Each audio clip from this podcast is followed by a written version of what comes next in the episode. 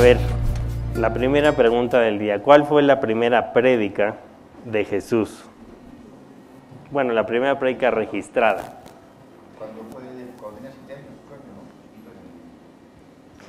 Sí, sí, dice, dice, la, dice el pasaje que, que se sentaba a escuchar a los principales y que los principales se asombraban de su, de su sa- sabiduría. Pero digamos, ya Jesús en su ministerio, a los 30, ¿sí? ¿Quién dijo? El Sermón del Monte. Exactamente. A lo mejor dio algunas prédicas antes, pero digamos, todos los eva- evangelios concuerdan en que esta fue la primera prédica, así que él se puso en un lugar y gente que lo venía siguiendo se sentó a escucharlo. Y es de las prédicas eh, más increíbles y más maravillosas que hay en la Biblia por varias razones. Primero, porque no se dio, eh, no se llevó a cabo en una sinagoga. Acuérdense que para el judío todo era rito. Era escoger el cordero tal día, tenían que matarlo, tenían que esto, tenían que eh, contar los años de, que, de que empezaba este, el, el ciclo y luego a los siete tenían que resetear los intereses y todo era, todo era mucho, o sea, eran muchas leyes, eh, muchos mandatos que a veces o la gran mayoría de los judíos se perdían en los mandatos y perdían de vista en el verdadero mensaje de la salvación, que era el Cordero, era el tercero que no tenía nada que ver en la ecuación y moría en su lugar. Así, así es que eh, Jesús aprovecha este, este lugar que era un monte y se pone a, a platicar con ellos y les da una prédica que, que es eh, increíble, les voy a decir, porque primero, siempre se refiere a la ley. Acuérdense que el judío toma la ley como lo máximo que hay. Está Dios, está la ley, y si no puedes con la ley, pues ya, ya valiste. O sea, ya no sirves para nada como, como judío, ya no sirves para nada como, como eh, responsable de guardarla, porque fallaste a lo único que te encomendaron, que era cuidar la ley.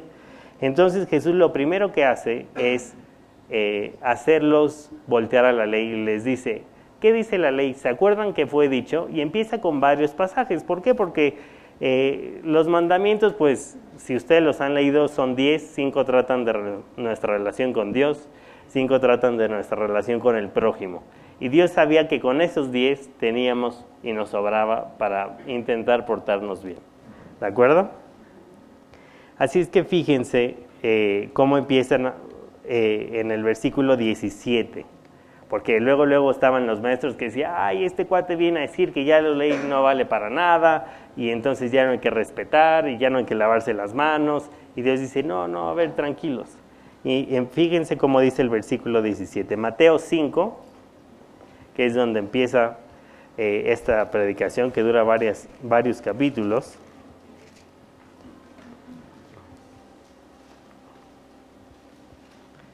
Mateo 5, 17. Estaba en esta mesa y me dice el cuate, "Ah, entonces si tú, si tú crees en un Dios que perdona, te puedes portar mal. Al fin te perdona. Y le dije, no, no, no. O sea, no quiere decir que Dios te perdona el que te dé chance de portarte mal como quieras. El chiste es portarnos lo menos mal, pero si llegamos a portarnos mal, saber que hay un Dios que nos perdona. Y Jesús aquí empieza a decir en el 17, no penséis que he venido para abrogar la ley o los profetas, no he venido para abrogar, sino para cumplir. Porque de cierto os digo que hasta que pasen el cielo y la tierra, ni una jota ni una tilde pasará de la ley hasta que todo se haya cumplido. De manera que cualquiera que quebrante uno de estos mandamientos muy pequeños, y así enseña a los hombres, muy pequeño será llamado en el reino de los cielos. Mas cualquiera que los haga y los enseñe, éste será llamado grande en el reino de los cielos. Porque os digo que si vuestra justicia no fuere mayor que la de los escribas y fariseos, no entraréis en el reino de los cielos. Entonces imagínense a los judíos que veían a los principales y a los fariseos así como, como les diré, como lo máximo a lo que aspirar. Dicen, no, si quieres conocer un cuate que se porta bien, ve a tal José de Arimatea o ve a tal maestro, ese cuate lleva una vida muy bien. Y Jesús aquí les está diciendo, porque siempre Jesús nos lleva a pensar, les dice, yo vengo a cumplir la ley y la tienen que cumplir. Dice, pero no sean como los que la enseñan, porque ellos ni siquiera la cumplen y los forzan a ustedes a cumplirla. Así es que Jesús empieza con este repaso de los eh, mandatos que tenía y que había dado antes. Espérenme un segundo. Y empieza con esto, oísteis que fue dicho. Y viene eh, el primero de los que a mí más me cuesta trabajo. ¿Ok? Síganse ahí en Mateo 5:21. Porque eh, ahorita no los vamos a repasar, ya se lo saben de memoria, estoy seguro, o los más importantes, ¿no? Hay uno que dice, no matarás. Entonces Jesús dice en el versículo 21, oísteis que fue dicho a los antiguos, no matarás, y cualquiera que matare será culpable de juicio.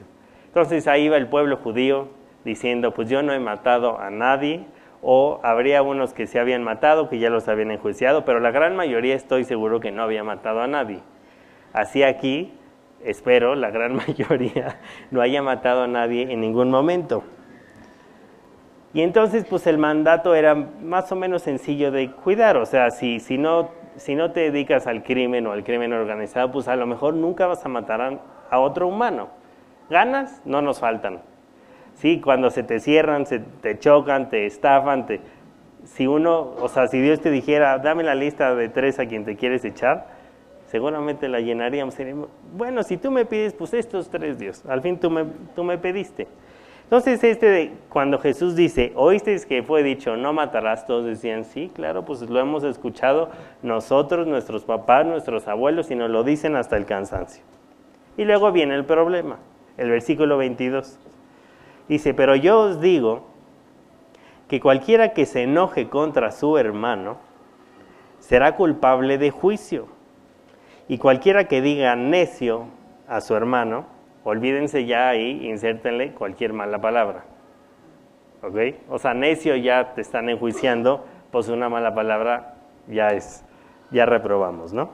A su hermano será culpable ante el concilio y cualquiera que le diga fatuo quedará expuesto al infierno de fuego.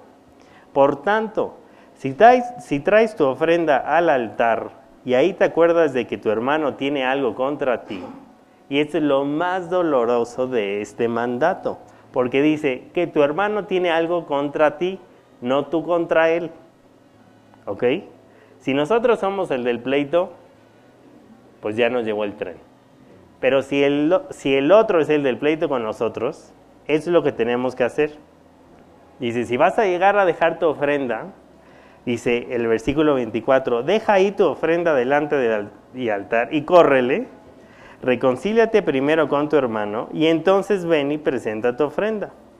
Ponte de acuerdo con tu adversario pronto, entre tanto que estás en el camino. No sea que el adversario te entregue al juez y el juez al alguacil y seas echado en la cárcel. Así es que estaba yo en esta mesa y me dice el cuate, bueno, entonces si tú no te riges por la ley católica, ¿por qué te riges? Le dije, bueno, pues Dios me dejó varios mandatos. Me dijo, dime cuáles son. Entonces yo le contesté con lo que Jesús le pregunta. Ya ven que llega una vez una persona y le dice, oye, ¿qué hago para heredar el cielo? Y Jesús le dice, muy fácil, que has leído la ley. ¿Y se acuerdan qué le contesta a él? Porque la conocía. ¿Todo qué? Todo esto lo he hecho. ¿Qué era qué? Honrar a sus padres, no matar, este, cuidar de los pobres. Eso era lo que este cuate tenía en mente. Y Jesús le dice, bueno, entonces como ya eres perfecto, pues nada más vende todo lo que tienes y dalo a los pobres. Y como el cuate eh, idolatraba su dinero y la lana, eso era un, eso era un ídolo para él. Porque a veces somos muy extremos y decimos, bueno Dios, yo no tengo un nicho con un ídolo en mi casa. Pero Dios dice, no, no, el problema no es el nicho y el ídolo. Tu coche puede ser un ídolo, tu mujer puede ser un ídolo, tu hijo, tu figura, tu... Un ídolo es cualquier cosa que usa el espacio y ocupa nuestra mente en lugar de estar pensando en Dios. ¿Ok? Entonces dice este versículo, si tienes algo con tu hermano, o tu hermano contigo, o sea, aunque tú no seas el del problema, tú ve y tú procura arreglarte con él. Entonces Dios va a escuchar tu oración y va a aceptar tu ofrenda. Entonces cuando este niño me dice, oye, ¿cuáles son tus mandatos? Le dije, primero amar a, mi prójimo. me dice, ay, sí, pues es que con cuates es bien fácil, pero con el que te tranza en la chamba, porque justo me, me acababa de contar que un cuate se lo transó, y le dije, pues ese es el reto. Le dije, precisamente Dios nos dice que amemos al que nos cae mal. Y me dice, a ver, a ver, enséñame en dónde, porque a mí nunca me dijeron, dice, fui a, legionarios toda la vida, fui a retiros, serví un año en no sé dónde, ¿y dónde? Entonces ya le dije, mira aquí. Miren, ahí les va. El versículo 38. Porque el, adulterio, pues ese, ese, es claro, viene, viene allí el subtítulo en el 27. El divorcio también es claro. Los juramentos de no usar el nombre de Dios en vano también es bastante claro. Y otro que a mí me cuesta muchísimo trabajo es este. El versículo 28. ¿Ya están? 5.38.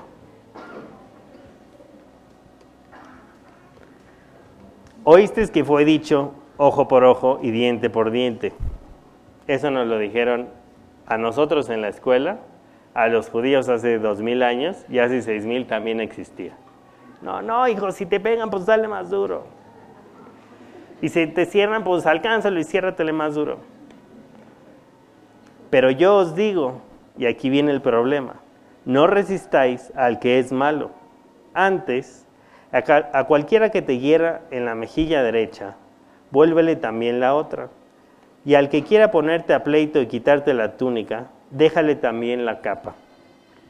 Y a cualquiera que te obligue a llevar carga por una milla, ve con él dos. Al que te pida, dale.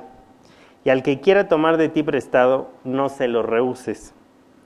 Oísteis que fue dicho, amarás a tu prójimo y aborrecerás a tu enemigo. Y aquí no se está refiriendo Jesús a la ley, simplemente les está diciendo, yo sé que entre todos nosotros circula esa frase, pues quiere al que te trata bien y al que te, al que te trata mal, pues trátalo mal. Y Jesús dice, yo sé que, o sea, todos sabemos y hemos escuchado esa frase. Dice, pero yo os digo, amad a vuestros enemigos, bendecid a los que os maldicen, haced bien a los que aborrecen y orad por los que os ultrajan y os persiguen, para que seáis hijos de vuestro Padre que está en los cielos, que hace salir su sol sobre malos y buenos, y hace llover sobre justos e injustos. Y Jesús siempre con las preguntas incómodas. Porque si amáis a los que os aman, ¿qué recompensa tendréis? ¿No hacen también lo mismo los publicanos?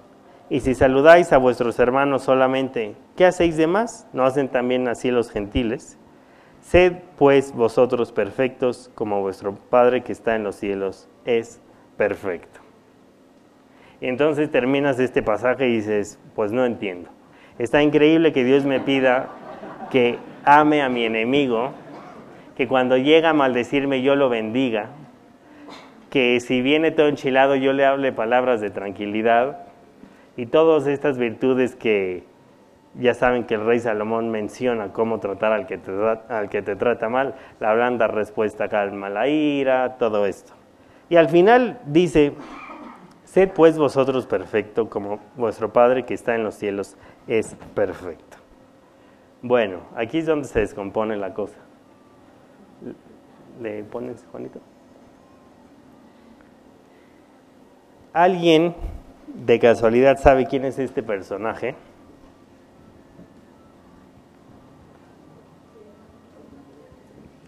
¿No? Bueno, al menos a qué se dedica. No, mi Jimmy. Sí, ¿quién dijo Sotomayor? Javier Sotomayor.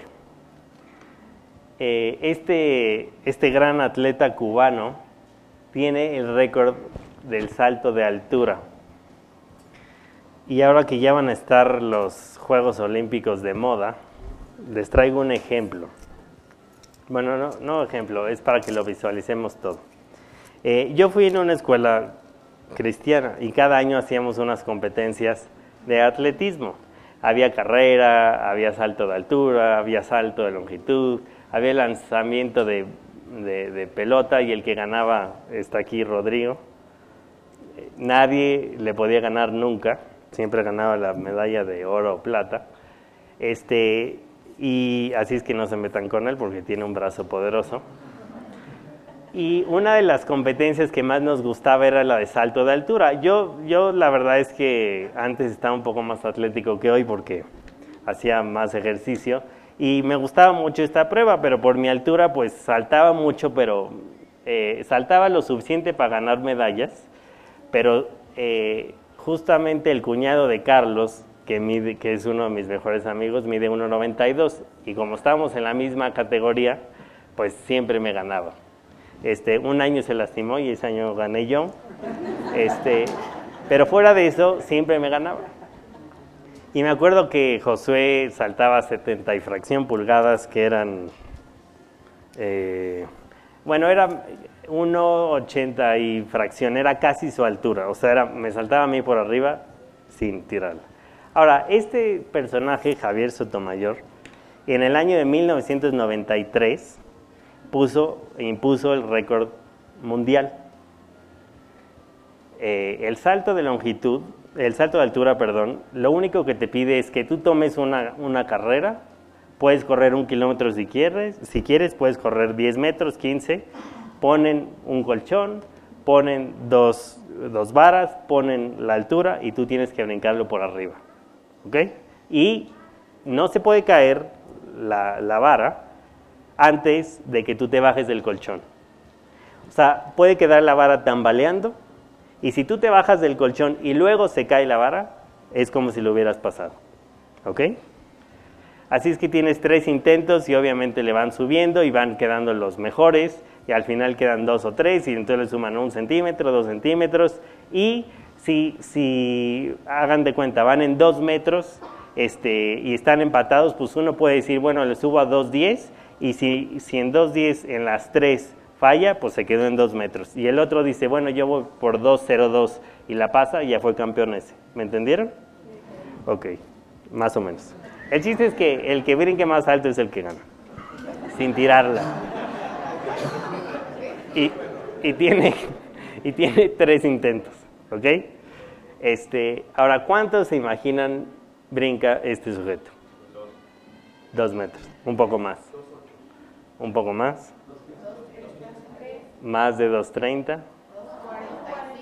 2.45. Le atinaste. No sé si hoy te metiste al récord de los Guinness. No, es que le voy a poner para arriba. Ahora, 2.45 le decimos, o sea, y dices, ay, 2.45, una, una puerta de, de medir eso, ¿no? ¿Alguien se imagina cuánto es 2.45?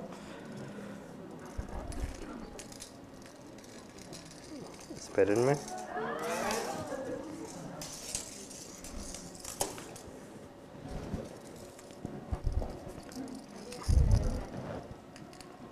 Ya, si quieres. Vamos a poner. Miren, esto, que es casi donde está la barra, es más, le pasaría por arriba a la barra amarilla. Gracias. Sí, sí. 2.45. Yo les pudiera decir, la cara de Gina lo dice todo, yo les pudiera decir, les doy un millón de pesos, que tendría que salir corriendo a saltarlo, no sé qué, porque no lo tengo. Si hoy domingo alguien supera eso, pudiéramos estar aquí todo el domingo y todo el año. Y nadie de aquí, nadie, se los puedo firmar, va a lograr brincar 2.45 de altura o más. O sea, nadie de aquí va a ostentar jamás el récord de eh, salto de altura. Ahora, si alguien de ustedes tiene un hijo de 8 años, a lo mejor en 15 lo puede hacer y me daría mucho gusto. Pero de los que estamos aquí presentes, nadie podría. ¿Por qué? ¿Es, ¿Es posible hacerlo? Sí, pero es imposible para mí y para ustedes. Ya veremos algunos un poco más atléticos que otros, pero 2.45 es demasiado para mí. Ahora, llegamos a este pasaje donde Dios está diciendo, oye, al que te trata mal, trátalo bien, perdónalo, olvida. Porque luego eso decimos, no, yo ya lo perdoné, pero olvidar no. Y dice, ey, ey, ey, perdonar es olvidar. Y olvidar es perdonar. Y luego llegas a este pasaje y te dice, sed pues vosotros perfectos, como nuestro Padre que está en los cielos es perfecto. Y entonces hagan de cuenta que yo soy Pablo Castillo de 30 y fracción años. Hace muchos años no practico atletismo porque sí lo hice. Y estoy frente a los 2 metros 45 de Sotomayor y me dice, órale. Y Dios me está diciendo, sáltalo por arriba me está pidiendo algo que sí es posible, pero para mí ya es imposible. O sea, hay alguien que lo hace, pero yo no. Y cuando estaba en esta mesa la semana pasada, el guate me dice, oye, es que pues yo me porto bien. Ese día habíamos visto a un, a un ciego tocar la, la armónica y le dio, le dio su buena lana. Este, me decía, pues yo le doy trabajo a mucha gente, soy buena gente como patrón, siempre les pago sus vacaciones, les doy más de aguinaldo, este, cuando ya ropa no me queda se la regalo. Me decía, pues yo, yo nunca he matado, yo nunca he... Y yo le decía, es que el problema es que cuando lleguemos frente a Dios, Dios no te va a comparar contra el mejor del mundo. Si fuera, si trasladáramos este ejemplo a salto de altura, no nos va a comparar contra Javier Sotomayor, que de todos modos nadie pasaría, solo él. Sino que imagínense que él llega y dice, bueno, ahí les va cuánto brinca de altura Jesús, brinca 320. No, pues imposible.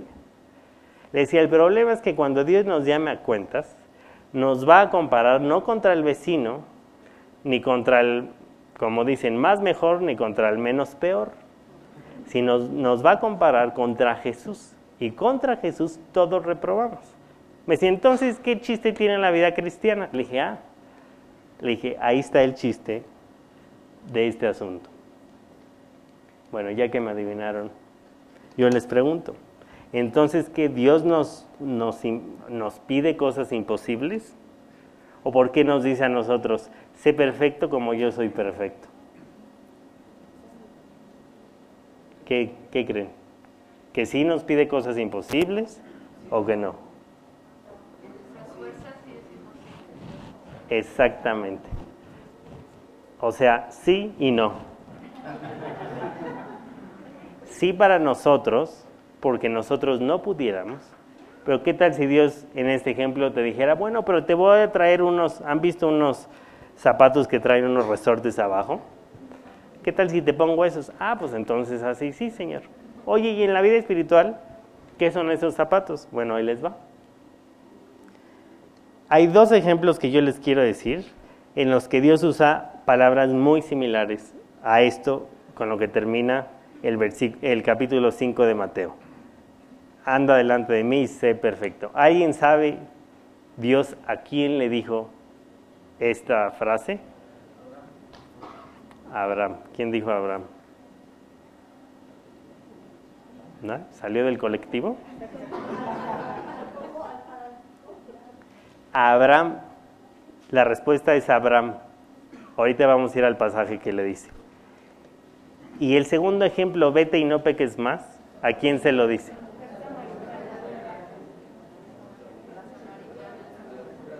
A la adúltera. A la samaritana le dice algo muy parecido. A la adúltera es a la que le dice, vete y no peques más. Entonces uno se pone a pensar, pues Dios le está pidiendo cosas imposibles a estas dos personas. A Abraham le está diciendo, órale Abraham, ya hicimos aquí el sacrificio, ya hicimos el nuevo pacto, pero sé perfecto. Aquí en Mateo 5, Dios, yo lo estoy leyendo porque ya me mandaron a leer en lugar de ver la tele, dice, sé perfecto como yo soy perfecto. A la, a la chava esta que la pescan con el cuate que no era su, su marido, la traen delante de Dios y ¿qué le dice? órale, vete y no peques más. Honestamente, es imposible. No es posible que Dios nos pida algo así. Pero en todas las historias hay un pero. Para el hombre natural, como lo llama la Biblia, sí es imposible. ¿Por qué? Porque como decía David en el Salmo 51, que eh, en maldad fue engendrado. ¿Quién le enseñó al niño a hacer berrinches? ¿Quién le enseñó? Nada. O sea, así somos, así nacemos. Es nuestra naturaleza corrompida. Pero para el hombre espiritual, al hombre que vive de esto como su alimento, en lugar de las revistas y la televisión, que este es el alimento, para ese hombre sí es posible. Y toda esta historia, toda esta historia usa una palabra que es, en mi opinión, la clave de toda la Biblia. Y es la palabra que los religiosos no les gusta aceptar, inclusive a los mismos religiosos judíos, y es la gracia. La llave de la relación cristiana o de la relación que nosotros tenemos con nuestro Creador es la gracia. Y la gracia no es más que los resortes que Dios te pone para que brinques más alto. No es más que el tiempo que tú pasas con Él delante de este libro, como la obtienes. La gracia no viene en ampolletas, no viene en masticables, no viene en chochos. La gracia viene en un frasco que se llama el tiempo devocional, o lo que es lo mismo que leer este libro todos los días. Miren, una de las personas que más admiro, primero por su nombre, en la Biblia, es el apóstol Pablo. No, el apóstol Pablo escribió dos terceras partes del Nuevo Testamento. El apóstol Pablo viajó, predicó en todo lo que conocía su, los mapas de esa época. El apóstol Pablo estuvo en cárcel y no porque se se lo haya merecido, sino porque lo perseguían por ser cristiano, y tenía un padecimiento en los ojos. Nunca vamos a saber cuál exactamente fue, pero la Biblia dice que él oraba y rogaba y pedía todos los días porque el Señor se lo quitara. Algunos dicen o creen que esta cuestión de los ojos fue a raíz de que, ya ven que tiene la visión con, Dios, se le presenta y le dice, oye Saulo, ¿por qué me estás persiguiendo? Le cambia el nombre y todo esto, y fue a raíz de esto, pero dicen que le olían mal los ojos y que incluso había, eran, este, tenía unos amigos que lo querían tanto que le dice, yo sé que ustedes hasta se hubieran cambiado mis ojos por los de ustedes. Y eh, para que vean qué es la gracia, vamos a 2 de Corintios 12, 9 porque este, además de ser de mis versículos favoritos, es de los más recurridos en mis oraciones.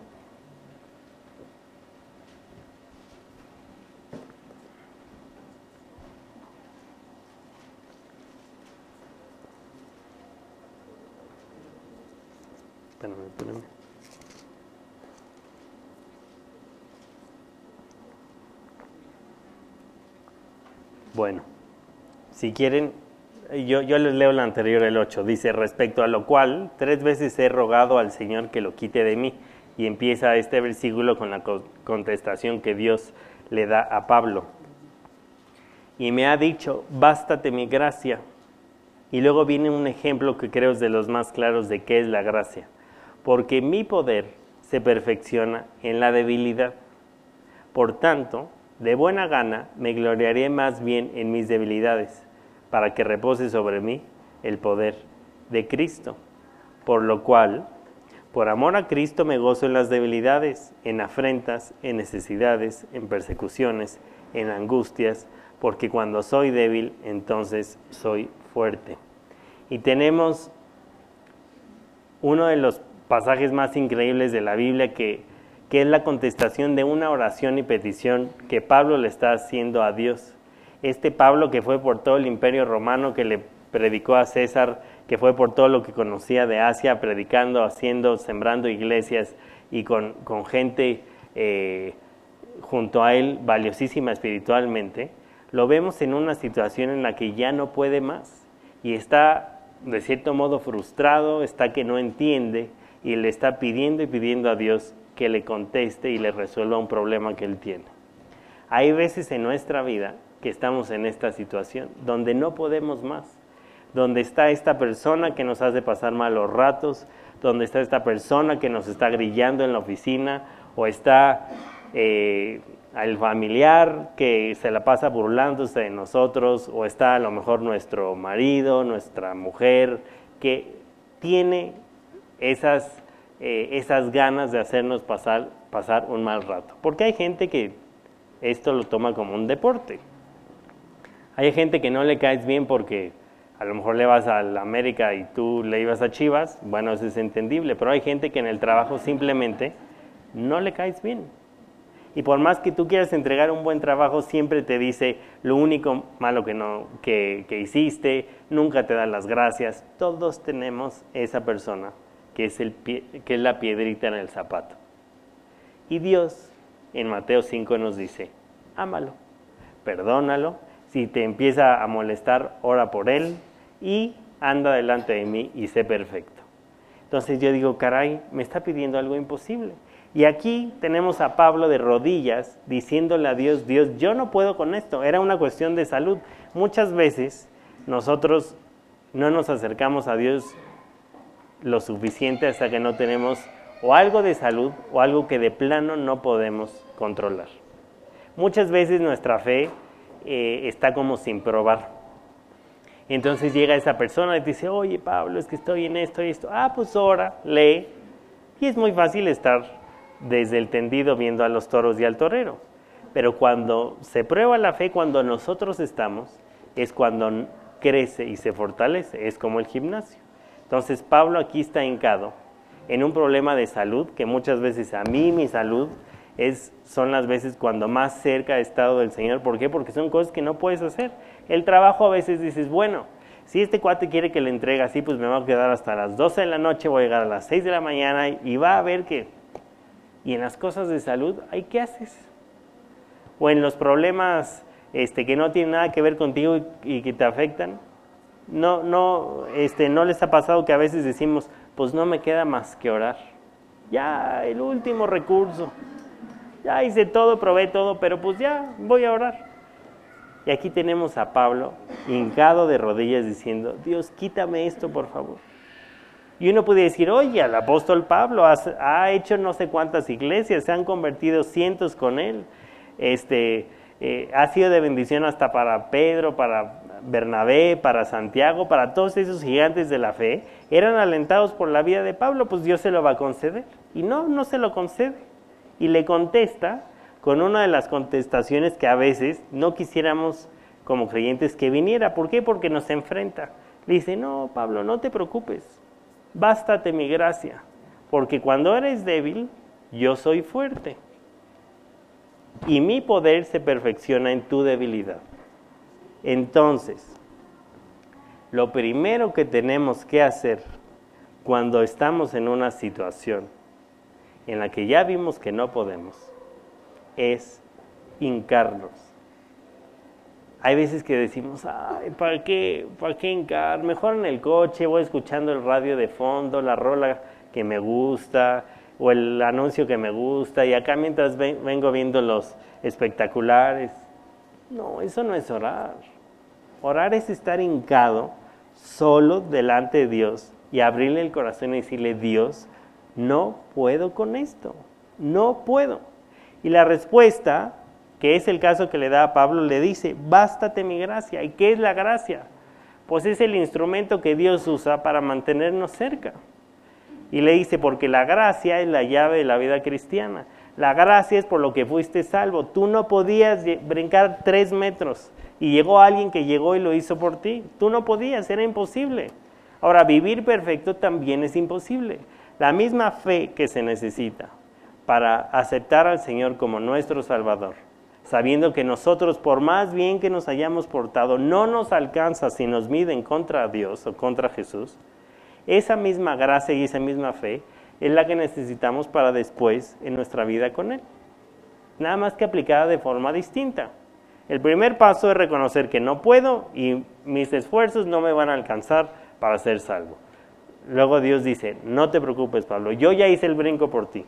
Ahora ven caminando a mi lado y sé perfecto como yo, oye Dios, no puedo. Bueno, bienvenido al club. El chiste no es que tú puedas, el chiste es que yo lo haga por ti. Oye, entonces, ¿qué parte juega el creyente? Aunque no lo crean, es una parte, pues no, no ridícula, pero a veces sí, porque Dios dice, a ver, no puedes con tus problemas, los hago yo. Y luego, si te portas bien, te voy a dar recompensas.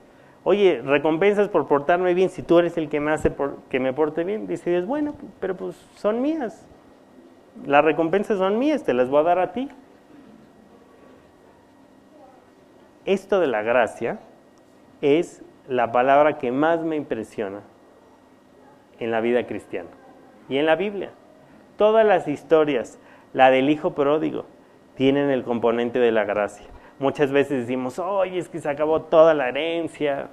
Y nos fijamos en lo malo que era el, chaval que, que, vendió lo que tenía su papá, vendió la mitad de la empresa y se quemó todo. Y dice la Biblia, se lo quemó en fiestas y chavas todo. Y regresa y el cuate, el papá, en lugar de decirle, sí, ya, mira, soy la mitad de rico por tu culpa, lo abraza, lo arropa, lo restituye. Oye, ¿tenía por qué? No, la verdad no. Y muchas veces nos fijamos en todas estas historias pensando, ah, qué malo el chavo que se fue y se quemó todo. Cuando a veces creo que la historia más se centra en la gracia y en el perdón del Padre. ¿Por qué? Porque a veces tenemos al hermano que se porta peor que nosotros. Si lo ves perdonado, lo ves redimido, ay, ¿cómo? Dios dice, pues ¿qué no leíste la historia del hijo pródigo?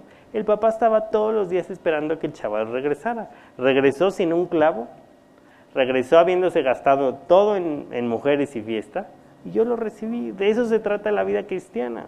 No, o sea, no se trata de ir a echar fiesta.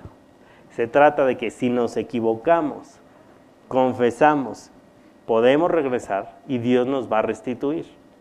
Ahora, siempre lo digo y siempre se lo repito aquí, hay veces que regresamos perdonados, pero que regresamos con las consecuencias.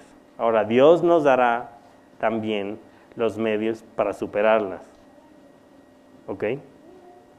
Pero al Dios al que nos enfrentamos como creyentes, no es a ese Dios, eh, ¿cómo les diré?, que solo está viendo cuando te portas mal, y eso es lo que a veces el diablo se ha encargado de, decir, uy, no, los cristianos te van a condenar. Si llegas con arete a la, a la predicación, no, no, no. O si llegas oliendo alcohol, no, pues te van a decir que te vayas.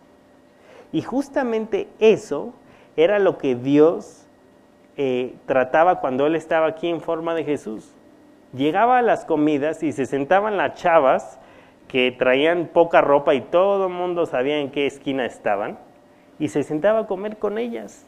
Y con el funcionario de Hacienda que todo mundo sabía que cobraba el moche y que todo mundo sabía que tenía sus business por ahí y que tenía sus casas de citas. Y, Jesús comiendo con ellos y llegaban los que se portaban bien, decir, oye, ¿qué no sabes, qué no sabe el maestro que esta chava se pone aquí en la esquina de Gustavo Vaz y no sé qué calle? No, pues sí sabe.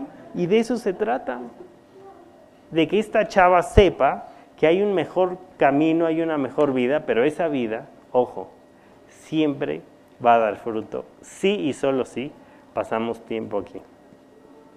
Si tenemos a alguien que es nuestra piedra en el zapato, si tenemos un pecado que nos cuesta trabajo dejar, que sabemos que está mal, una actitud o algo que nos está estorbando en lugar de Dios, Dios nos dice y nos pide que lo tenemos que dejar.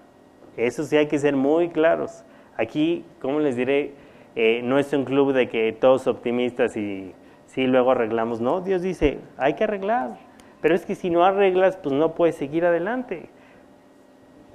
Y esta contestación de bástate mi gracia ha sido una de las oraciones que más he usado en mi vida al lado del Señor. Cuando ya no podía pasar los exámenes en, el TEC para titularme y que todo mundo pagó por una guía encuadernada. Fíjense, era el año de 2005 y no había todavía tantas cosas de estas, iPads, iPhones y... Entonces lo que hacían era de todos los exámenes, todos, todos, todos, los que habían pasado antes que nosotros, había un cuate que tenía una imprenta y era la imprenta que encuadernaba los libros del TEC. Entonces tú ibas al TEC, ah, de física de tal, y todos tenían una misma pasta con el logotipo del TEC y todo. Bueno, este cuate muy listo agarró y vendía en 5 mil pesos todos los exámenes anteriores de que íbamos a presentar, que era para titularnos, y los mandó a encuadernar con su papá. Entonces decían física 1 de tal, y entonces como si podías meter tus libros, que obviamente si no habías estudiado 5 años, pues no te servía de nada porque no sabías ni dónde buscar, este cuate llegaba con su guía, y venían todas las respuestas. Yo trabajé, eh, mi carrera duró 5 años, y a los 2 años empecé a chambear, entonces gracias a Dios saqué calificaciones, no les puedo decir que cuadro de honor y todo esto, o sea, bien, pero el banco me tomaba mucho de mi tiempo. Entonces llega el momento que íbamos a presentar esa materia para titularnos. Y llega este cuate, yo ya ganaba dinero, tenía los 5 mil pesos y me dice, Pablo, nadie se va a dar cuenta, son iguales, metes el de física, el de química, a este le pones que es el de álgebra, este, y metes otros dos porque podemos meter cinco y ahí vienen todas las respuestas. Dice, para, o sea, te estás arriesgando a no titularte por lo que crees. Y créanme que yo tenía 22 años, llegué a mi casa en la noche y decía, Dios, ¿en serio? O sea, ¿en, serio que en este momento quieres que te obedezca? O sea, está en peligro mi titulación. No puedo, decía Dios, no puedo yo trabajando en el banco de 7 de la mañana a 5, comiendo en mi lugar y teniendo clases de 6 a 10 de la noche, no era como que pudiera estudiar, bueno, todo el semestre, pues todos los nueve semestres anteriores, porque era un solo examen para toda la carrera. Y me acuerdo de este versículo, bástate mi gracia. Y decía, Dios, pero para este no ha de aplicar, ¿no? Para este caso, o sea, este preciso caso, ¿qué no habrá otra, otra opción? Y entonces como yo decidí no copiar en la carrera,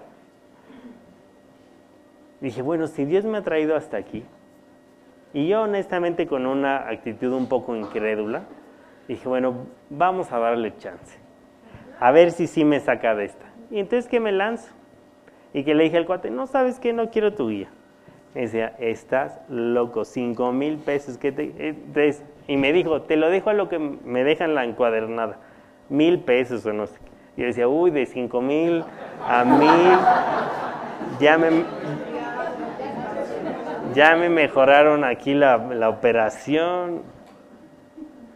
Y me acuerdo que duraba dos días, viernes de 8 a 8 el examen y sábado de 8 a 2. Y dije, bueno, pues eh, llega un momento en la vida del creyente en la que la fe deja de ser la fe del, pastor y maestro y se vuelve nuestra fe cuando los problemas ya son nuestros. Y dije, Dios, si, si realmente soy un hijo tuyo, si realmente creo lo que tú me dices, que tú me vas a ayudar y que está mal hacer mal, me vas a sacar de esto. Y que me lanzo como el borras a hacer mi examen. Gracias a Dios lo pasé. Saqué mejor calificación que el bruto este que las vendía porque luego cambiaba por una cosa y como ellos nada más veían la guía, si cambiaba un signo, o un número, no se tomaba ni el tiempo de hacer el cálculo bien. O sea, si la ecuación decía 2 más 2 igual a 4, y en el examen decía 3 más 3, ellos ponían 4, o sea, nada más iban así, así, así. Y me di cuenta que Dios era real y que esto de que el poder se perfecciona en la debilidad, yo, para mí la escuela fue una debilidad porque yo tenía compañeros brillantes, brillantes, así que corregían al maestro y los hacían enojar porque eran demasiado buenos. Y yo siempre fui de hincarme antes del examen, habiendo estudiado, claro, hincarme antes del examen y decir, Dios ayúdame. Y luego uno va creciendo, llegué al banco y problemas, pues ahora de, de dineros, de... Y, ¿cómo les diré? El baño de hombres del banco donde yo trabajé es testigo de que me hinqué varias veces en el baño con todo y que este, veía que en la mañana no limpiaban muy bien los baños. Hincado en el baño diciéndole Dios, tú me prometiste, bástate mi gracia y eso es más que suficiente. Fue más que suficiente para salvarme porque yo no aporté nada más que mi corazón y vida podrida y es más que suficiente para la vida cristiana, donde ¿qué aporta uno? pues nada más la confianza de llegar con Dios y decir, bueno, Dios te creo. Es lo único, lo único que pide Dios. No te pide perfección, sí te pide que corrijas. no te pide eh, que nunca te equivoques, sí te pide que arregles. Si tienes pleito con el otro, dice, antes de que vayas a ofrendar, antes de que vayas a orar, veas las paces. Si él está peleado contigo, dile, oye, mira, no sé qué fue lo que hice mal, una disculpa. Y si tú tuviste la culpa, pues va a pedir perdón. Así es que cuando este niño, volviendo a la comida que tuve el sábado pasado, con estas dos personas me decían, entonces, ¿qué es la diferencia entre lo que tú crees y entre lo que a mí me enseñan?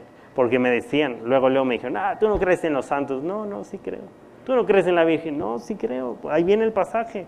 Pero fue virgen, sí, la Biblia lo dice que fue virgen. ¿Y fue la madre? Sí. Me siento, ¿cuál es la diferencia? Yo le dije, la diferencia es muy sencilla.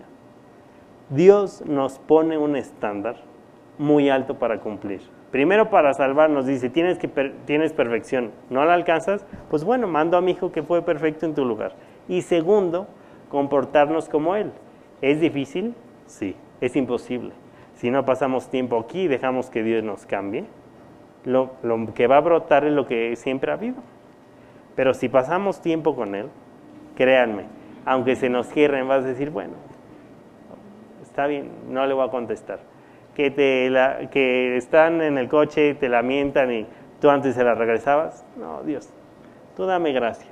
No quiere decir que no va a haber momentos en donde nuestra fe va a ser probada. Si te daba por, por la fiesta, si te daba por la chava, si te daba por, no sé, cada uno somos distintos. Pero Dios dice, tú no puedes, no, te lo anticipo de una vez. Pero nunca fue el plan que tú pudieras. Llegar a los 2.45 nunca fue el plan. El plan fue que vinieras conmigo, pasaras tiempo y luego te va a dar unas cosas con las que vas a poder brincar. Ah. O sea, a lo único que tenemos que ir frente a Dios es a dos cosas, a pedir perdón y a pedirle que nos cambie. Todo lo demás, no se preocupen ahorita. Oye, ¿cómo le va a hacer después? No te preocupes, paso a paso. Dios dice, un día tras otro día. Si ayer fue un día para el olvido, si hoy amaneciste, hoy amaneciste porque Dios te da el chance de corregir. Ninguno de nosotros, ninguno, hoy en la mañana se preocupó porque el corazón funciona. Ay, ya lo tengo que aprender y vamos a echar a andar. No, no, no, no, ya venía aprendido. O sea, hoy a todos de ahí arriba nos dieron el chance de decir, vamos a enderezar si vamos mal. Y si no conocemos al Señor, bueno, pues qué mejor día o qué mejor momento de hacerlo. Eh, ayer en la carretera México-Cuernavaca se murieron eh, dos niños que eran, bueno, uno, la otra está muy mala, hijos de una, eh, de una como personalidad de la política ahorita. Y pues como son famosos, famosos o el papá es famoso, pues se hizo más famoso el caso, pero todos los días se mueren gente en las carreteras de México. Pero lo más grueso es que ellos estaban parados estaban en un coche parados porque había un embotellamiento, ya ven que están arreglando la México-Cuernavaca, y uno de doble pipa, un camión, salió de la curva, estaban todo el mundo frenado y los hizo poma. Esos niños, ayer que salieron en la mañana a Cuernavaca, créanme, no tenían en sus planes que eso fuera a pasar. O sea, nunca planeamos ni los problemas, ni los accidentes, ni nada. Entonces, pensar, no, luego corrijo, no, luego me salvo, no, luego. Dios dice, ¿y si saliendo de aquí se cae una viga del segundo piso? O sea, o mañana no amaneces, nada más. Luego para los jóvenes está peor porque decimos, no, el día que llega la edad de mi papá, o el día que... Dios dice, no, en cualquier lugar. Así es que yo quiero decirles, para mí la gracia ha sido clave en mi vida. He sido probado, soy probado todos los días. Yo como ustedes lucho, lucho contra eh, leer más tiempo, orar más tiempo, concentrarme más y todo lo que viene a mi vida como ataque. Hay tentaciones y las tentaciones son tentaciones. O sea, si, ¿cómo les diré? Si, si, uh, o sea, las tentaciones tienen como nombre y apellido sea, si a mí no me, no me importa el chisme, pues no va, si llega alguien a contarme, oye, ta, ta, ta, no, pues Pero si a mí me da por eso, pues para mí esa es una tentación. O con las chavas. O sea, ¿cómo les diré? Hay un video que el otro día vi de un niño en, en un, este, que está en Japón en un zoológico. Está el vidrio normal y todo. Y es un niño, ¿qué será? De este tamaño. Apenas podía caminar y lo traían con su gorrito y todo. Y entonces está viendo a los leones. Y está él viendo a los leones y el león viéndolo a él. No sé si lo vieron, pero no, no es trágico. ¿eh? Este, porque hay unos trágicos. No, este no es trágico. Entonces está el chaval viendo al león y el león está así. Y entonces el chavito se voltea y, el león empieza a bajar de donde estaba, así, con todo el sigilo. Y mientras el chavito está volteado, o sea, pero dura el video como un minuto y medio.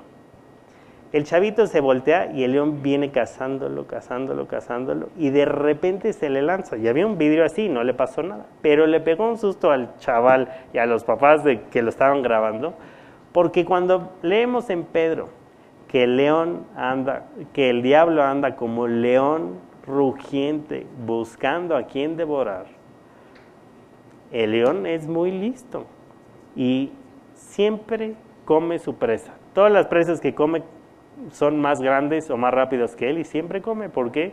Porque se fija, es paciente y ve al chiquito, al que, hagan de cuenta, alguien que ha leído y poco, vuelve a ser un bebé espiritual. Entonces ahí está el, chavito con su esta. Si no hubiera habido un vidrio, se lo suena. Y nosotros podemos pensar que ya somos gigantes espirituales y Dios te dice, oye, ¿cuánto tiempo pasaste esta semana conmigo? Si la respuesta es muy poco, pues así es nuestra estatura espiritual. Entonces el león anda buscando a quien devorar y a cada uno lo estudia lo suficiente. Dice, ah, a este le va a dar por el lado de la lana, a este por el lado de las chavas, a este por el lado de que le gusta lo ajeno y de a poquito a poquito y su jefe no se da cuenta. Y a este, Dios no nos juzga por qué tan mal lo hicimos. Para Dios fallamos y dice, necesitas de mí. Vamos a, vamos a enderezarlo. Y lo único que nos pide, y a lo que siempre les digo, y siempre termino mis prédicas, es, esta semana pasemos más tiempo. Si leímos en promedio dos capítulos al día, uno, la semana que entra leamos dos o tres. Si no oramos nada, bueno, practiquemos. Hay que hincarnos. O sea, no quiere decir que que orar en el coche no sea oración, sí. Nada más hay que estar enfocados. Hay que pasar tiempo con Él. Y entonces podremos, cuando Dios nos diga, bástate mi gracia, digamos, ah, claro, la gracia es este versículo en este momento. La gracia es acordarme que la blanda respuesta quita el aire. Oye, ¿cómo le hiciste con ese jefe que le caías mal? Ah, pues siempre que me gritoneaba, pues yo le contestaba sereno. Eso es Dios trabajando. Oye, que a ti te gustaban mucho los, este, muchas chavas. Oye, pues le pedí a Dios que me hiciera fiel. ¿Tú eres así? No. El testimonio de mi suegro dice este, que él, eh, el día que se casó y que estaba diciendo las promesas por dentro, estaba orando y decía, Dios, yo no soy fiel, pero tú me puedes hacer fiel. Y hoy lo cuenta como parte de su testimonio. Eh, Dios nos cambia a personas que nosotros no éramos. ¿Por qué? Porque nos da lo que Él es y que es la gracia. Pero si no pasamos tiempo con la Biblia, nunca la vamos a descubrir. Así que, eh, ¿por qué no oramos? Y luego cantamos y luego nos vamos, porque luego oramos, cantamos y a media canción se empiezan ahí. Este, hay que orar, cantar y luego nos vamos. ¿Les parece? Padre, pues te damos gracias porque tú nos muestras en tu palabra que lo único que esperas de nosotros es que nos acerquemos a ti, que te, pidamos ayuda, que busquemos la gracia, que pasemos tiempo contigo en tu palabra y en oración.